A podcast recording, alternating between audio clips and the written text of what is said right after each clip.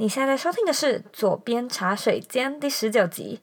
如果你现在开始经营自己的自媒体，或者是想要在网络上创业却苦无行销技法的话呢，今天这一集就是为你而做的。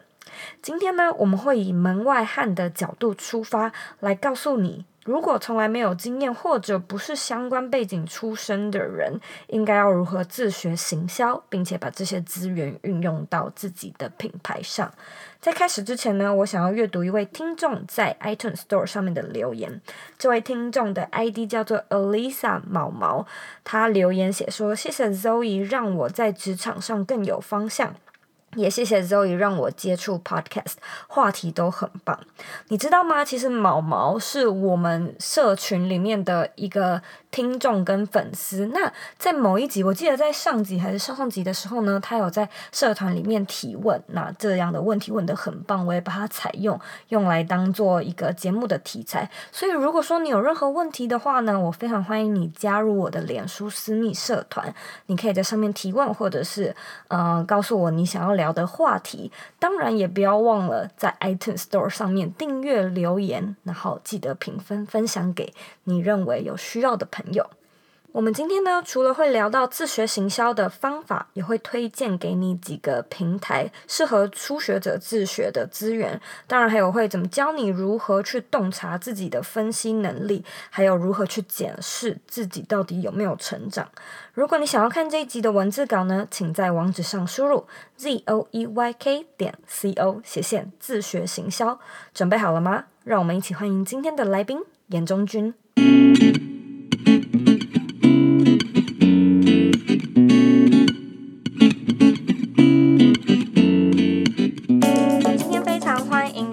君。来到茶水间，Hello，嗨，嗨，可以请你稍微和听众自我介绍一下，说说你是谁吗？嗨，大家好，我是中君，现在在优塔线上学习平台当品牌行销，然后之前有待在澳美广告跟台湾微软实习，现在正在水深火热行销冷道中休息。那因为我其实之前跟你聊过，我知道你是设计背景。那其实我也是，呃，然后我知道我的社团里面有很多的团员，其实也都不是像我们一样，就是不是行销出身的。你可以聊聊你是怎么样从设计，然后开始转战行销的历程吗？这这中间是怎么转换的？嗯，因为我大学是念互动设计的，就是呃，interaction design。嗯哼，那那每学期其实都有一些分组的专题制作。那说说起来也是蛮有趣，因为那时候当就是如果当团队内啊，大家都会设计的时候，其实男生都会变成工程师。那 OK，对，所以所以女生她原本就会设计，然后比我强一点。那我又当工程师的话，那经过四年，设计能力其实变弱蛮多的。对，然后我就知道我自己其实没有办法在设计走得非常非常深，这样，所以我才转换一下跑道。然后另外一个原因是我其实非常喜欢就是接触人群，嗯，然后当时有在就是大二的时候在台湾微软实习，然后我接下来那个 MSP 就是就是 Microsoft 的一个 project 的社群经营。然后也成功推起就是学生的关注跟触及，然后主办还有主办一个场次，然后报名还达到就是破百人，就是其实是我比较喜欢接触人群。嗯，所以那个是一个契机，就是这样。对，它是一个你觉得我想要去行销这条路。对 对对。那你认为呃完全不懂行销的门外汉，该开始的第一步是什么呢？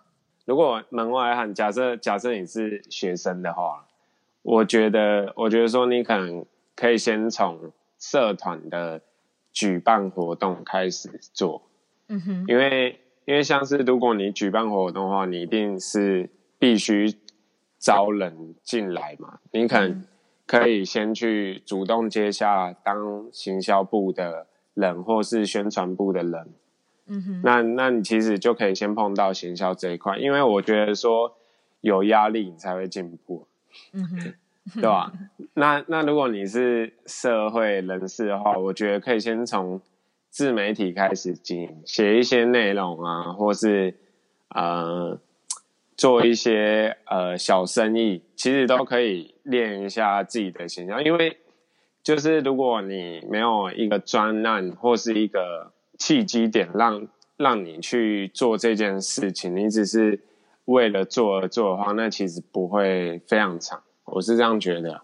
嗯，所以就是如果以学生的身份来说，主动去可能承担团队的里面一个公关的角色，就有点像是分组报告。对对对对，行销、公关、宣传等等都可以啊。如果已经是社会人士的话，可能自己先来经营个什么小东西，可能是一个 blog 或者是自己的 YouTube 频道，然后学着把这些东西推广出去，是这样吗？对对对，学习推广出去，那那你中间可能会一定会遇到一些问题，你可能就是多看书或是多看资料，就可以把它补起来，就是要有一个压力这样子。那我们就直接来一个接下来的问题：有什么样的平台跟资源？就像你刚刚说的，学习哪一些适合初学者自学的呢？有什么资源可以分享给大家？我觉得其实 Google 就是最好的资源。如果如果是脸书的话，我最近都在看那个集资会所。集资会所，你知道这个吗？我不知道。他就是会呃，他他是布莱梅，就是一一家 agency，然后他们他们弄的。那里面有一个人叫玉守谦，他会固定每个礼拜 po 一下，就是这这礼拜正在红的事情。嗯，对，社群的东西。那那他也会写写入一些自己的评论跟拆解，我觉得蛮不错的，你可以加一下。这是其中一个。然后然后社群动。跟广告素材经典赏，还有我自己有创了一个社团，叫超媒体行销忍者村二点。这这个是脸书的部分。嗯，那如果我想要大量吸收的话，可以看 campaign。嗯，广告的话可以看树影网 We Love Aid。那文案的话也可以去看梅花网。那这几个都可以补一些基础的知识，这样。嗯，这些东西我可以再跟跟你要连结吗？可以，可以，没问题。那呃，你觉得要怎么样去增进洞察还有分析的能力？因为这些东西，你刚刚所说的那些平台看完之后，嗯，吸收能能不能吸收和能不能理解去分析，这应该是两回事。你觉得应该要如何去增进，就是吸收和分析这一块的能力呢？增进洞察跟分析的能力，我觉得没有什么招，就是多看看国内外的案例，然后分析，嗯，他这个 campaign 成功或失败的点，然后你就看看自己的公司的产品或企划有什么可以截取的地方或方式。所以你的意思是说，就是。很清楚的列下来说，我觉得它可圈的地方是哪里哪里，然后我觉得它可点的地方是哪里哪里。透过这样子一而再再而三的，可以加强你的洞悉能力，是吗？对，没错。嗯，你自己也会这么做吗？我自己会啊，因为像呃，我现在在优塔嘛，那如果我看到什么广告或是呃一些行销的方式。那我就会把那些点，然后看跟我们就是公司的有什么地方可以结合。我有一个叫灵感部的东西，然后我会把它，我我只要闪过，我就会把它写在里面。但不一定要用啊，因为因为有可能跟当下就是你在跑专案没有关系。嗯，算是像是一个笔记本这样吗？对啊对啊，就是笔记本，就平常多多累积。这种练练习就可以增加一些洞察跟分析的能力。嗯，那你认为在自学行销的路上最难的会是什么事情呢？最难的应该是更新太快吧，因为如果、哦、真的 像像你看啊，你你自己应该也会平常会看一些自媒体的内容或是什么的，嗯，它就是一直有新的形式跟不同的呃内容的方法出现，嗯、那必须都先找一个自己能用的吧，因为你看了很多，嗯、但是你自己都还没有做过或使用过，我觉得那个都有点太远了。嗯，所以你会觉得行销它是该怎么说？它是很难预测，还是它其实如果说你真的功力有到，它预测其实会变得很简单。不管是代理商啊，或是做公司的行销，你在做预测，你可能做一些市场调查，或是做一些嗯 campaign 的预测，你可以知道买媒体有多少效益，这是一定的，因为媒体。你投 FB 广告一定会知道，但是它真正能扩散到哪里？我觉得你还是要去做，就是对的事情。他有一句柯文哲，就是你要做 做对的事情，你知道往这个方向发展是正确的，那它就会带起品牌声量。那你就是勇敢去做，因为下决定其实我觉得非常难。嗯哼，如果如果有接一个 branding 的专案压在你身上，然后你可能是。一个负责，你要去预测说这到底会扩散多少？我觉得只能预测一个大概，那剩下就是等执行。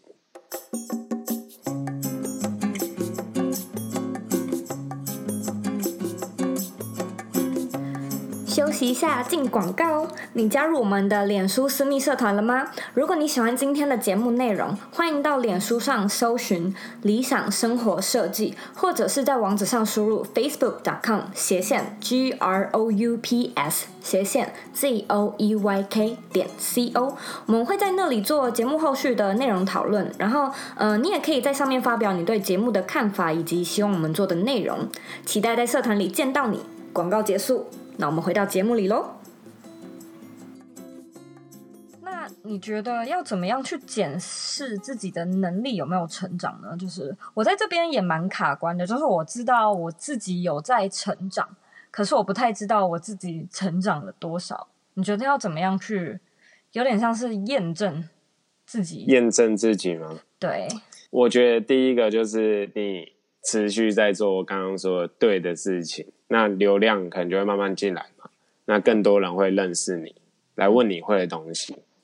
最简单来说，你的粉砖人数有增加，这是最最最简单的方法。粉砖人数有没有增加？那你做的东西是不是有被更多人看见？是不是有更多人来询问你，跟你想要跟你合作，有一些新的机会？我觉得这个就是你可以当成一个简单的点去检视自己的能力是否有。成长，嗯，第二个点的话，就是我觉得有一个方法，就是你要给自己压力，或是让自己每天都有固定做某一件事情，嗯，我必须每个礼拜几更新，那这其实就是一个压力，它会迫使你去成长。嗯，那你再回头来看你的内容的数字跟数据。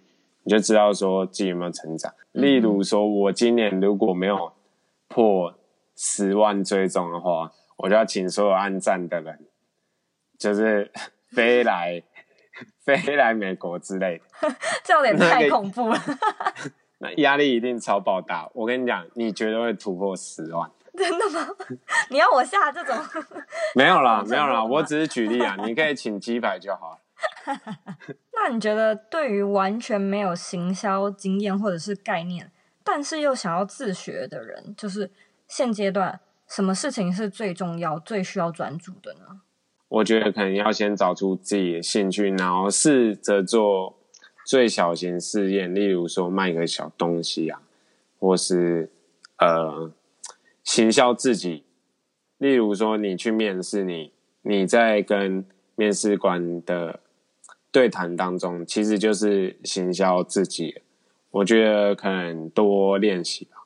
还有另外一个就是做自媒体。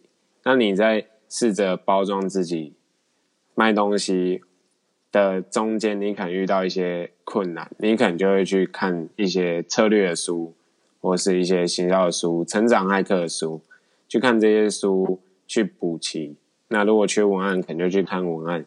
例如说，你可能对呃 Jazz 非常有兴趣，或是对嘻哈饶舌非常有兴趣，那你可能先从写一个嘻哈的的东西，然后让目的让大家认识。那你其实为了这目的，你就会就是走一段路啦，就是让更多人去知道你。我觉得那就是一个可以慢慢把你没有行销经验这段补起来。那我来问你最后一个问题。好，你认为理想的生活是什么？诶，这题蛮难的。大家都这么说，没关系。每一个来宾都这么说。理想的生活可能是随便想都可以想出很屌的创意。嗯，这蛮好的啊，这这不简单呢。这超不简单。嗯。然后有一个充满强者的团队，然后做出许多作品来影响，就是世界人们的认知。嗯，没问题。那如果大家对你的呃作品感兴趣的话，应该要去哪个平台才能找到你呢？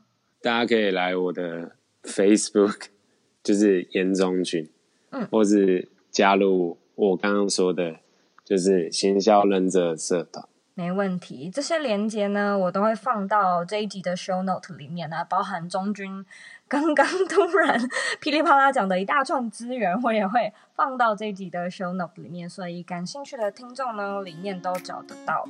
非常谢谢你今天上这一集的节目。好，谢谢谢谢邀请。不客气，谢谢。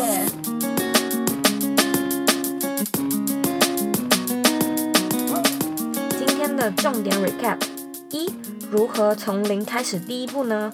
如果说你是学生的话，主动担当团体中的公关、宣传或者是活动的角色，就可以来达到一个练习的效果。那如果说你是社会人士的话，找一些 side project 或者是卖一点小东西，宣传自己的品牌，然后看看呢，这路上遇到了什么问题，东西是不是卖不出去，然后呢，主动的。分享、想办法，还有研究、问朋友去解决问题。二，多看看国内外的案例，然后呢，分析这个企划成功或者是失败的原因，再来看看有什么是你可以截取、可以学习或者是可以借鉴的地方。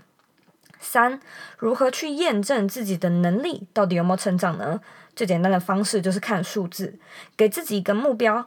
呃，例如说粉丝数、互动率、转换率率这些东西呢，都是数字。你可以开始试着用某个行销手法来看看这些数字呢有没有成长，或者是你也可以给自己一点压力。呃，例如说你可以昭告天下啊，跟很多朋友说来维持频率或者是一致性。但是呢，只要你定时灌溉的话，尽管这个方法比较难衡量，你也一定会成长的。我个人认为呢，行销其实还蛮像玩股票的。就算是你非常有经验，你的资源也很多，你的预测能力很强，但是无论如何，你大概还是只能抓到百分之八十，就是剩下的二十，真的是要看当时的运气，当然还有天时地利，人也要合。可是我认为呢，大部分的人。都把行销想得太复杂了。有的时候呢，你可以从很小很小的地方开始。嗯，例如说我我以 Instagram 为例的话，如果你有在使用 Instagram 的商业后台商用账号，你可以看得到一些数据。那这些数据可以告诉你什么呢？它很简单的，可以告诉你你的观众是谁，你的观众是哪里人，你的观众是几岁到几岁的人，你的观众的性别，他们上线的时间。那这些数据它就是很简单的会列给你看，你就可以去试试看，说，呃，你能不能推敲出一些行销的手法？假设呢，嗯，我的观众都是在星期三晚上十点上线，那是最 popular 的时间。那也许你就可以开始计划说，OK，在那个时间点 po 文。那除了 po 文以外，你还可以做什么？你还可以再思考一下，在那个热门的上线时段，你的观众可能都是二十五到三十五岁的华人女性。他们想要看什么样的内容？所以呢，你运用一下自己的 common sense，就是运用一下你的逻辑，正常的去推敲一下，就是猜一下，模拟出一个 picture，然后你再加上一些自己的内容。无论你是在讲美妆啊，在讲运动，在讲摄影，还是讲美食，你能不能够去想象一个符合这个年龄段的台北女性想要看的是什么样的内容？毕竟呢，如果说假设你是在讲美容保养，然后你的观众呢大概是在假设是十八到二十五岁，那很简单的，你其实就可以推判出抗痘痘的内容会比抗皱纹的内容还要好，因为很正常啊，你的观众还不到面临皱纹的年纪嘛，所以呢，这就是一个 common sense，这是一个基本常识。其实你就可以很简单的把这样的一个基本常识运用到你的行销技巧上，那这样其实也是一个定位。然后呢，我觉得行销它其实就是要一直在试，一直在试，一直在试。呃，曾经有用的也不一定一直都有用。那曾经不有用的，有一天它可能有用了。所以这真的是就那个百分之八十，二十的话呢，就是 看天命了。那其实我也是从一个行销的门外汉进到线上产业的人，所以我知道一开始那个一开始会有多母萨萨。如果说呢，你常常嗯看不懂。行销术语的话，我觉得其实就是先查。像是我以前什么都听不懂，我不知道什么是 CPM、ROI 是什么，或者是什么是 convert rate，或者我也不知道什么叫做 call to action，这些东西我都听不懂。但就是先查，然后呢，你查完之后，你就会知道定义了。你知道定义之后呢，你就开始去联想，做一个联想。OK，这个东西。跟我的产品、跟我的内容有什么关系呢？我可以怎么用它？那为什么它很重要？为什么我要用它？它可以帮助我达到什么样的目标？就是透过这样子一直去练习，一直想，一直想。那只要你一直接触、一直吸收、一直看，其实你就会懂了。我就是这样慢慢懂的。我真的是一开始什么都不知道，但后来我就是开始看很多这样子的资料。那有一些新的名词，尤其那些名词可能又是国外来的。就听不懂啊！如果说这个东西你听不懂，那一篇文章下来，你就没有办法去理解这篇文章的行销的技巧，或者是这篇文章的重点到底在讲什么。所以呢，如果说有不懂的单字，先去查定义，查完了之后呢，开始把这个定义放回这篇文章里面，然后去看，OK，整篇文章看下来，那这篇文章到底在讲什么？就是运用一些逻辑的思考，然后去猜猜看先。那透过这样的方式，你就可以。开始推敲出所谓的行销策略，听起来很难，但其实呢，万丈高楼都是平地起的。所以我相信，如果说你今天呢开始追踪刚才严中俊在节目里面有提到的几个平台，每天看，就算是花个十分钟也好，在你坐捷运、坐公车的时候，每天看，去吸收、去思考，你一定会进步的。如果说你有任何问题，都很欢迎你回到我的网站或者是 Instagram 上面找我。我的网站网址和 Instagram 的账号一样是 z o e y k 点 c o，请在 Instagram 上面标记我，记得把这一集的节目截图可以放到你的 Story 上面，然后 Hashtag 左边茶水间，或者是直接 Tag 我小老鼠我的账号。那如果说你有任何不懂的地方呢，我也很欢迎你加入我们的社团，或者你也可以到严中俊的社团。今天真的是非常谢谢你的收听，我希望今天这一集的内容真的有带给门外汉的你一点点帮助，就是大概知道，至少知道要怎么样的去开始。那我也知道你非常的忙，所以我非常感谢你愿意花时间来收听这一集的内容。现在呢，也请你再用三十秒的时间，好好的思考一下，你是不是能给自己一个行销的计划，然后承诺自己在年底前完成些什么呢？好好思考一下吧，我们下次见喽。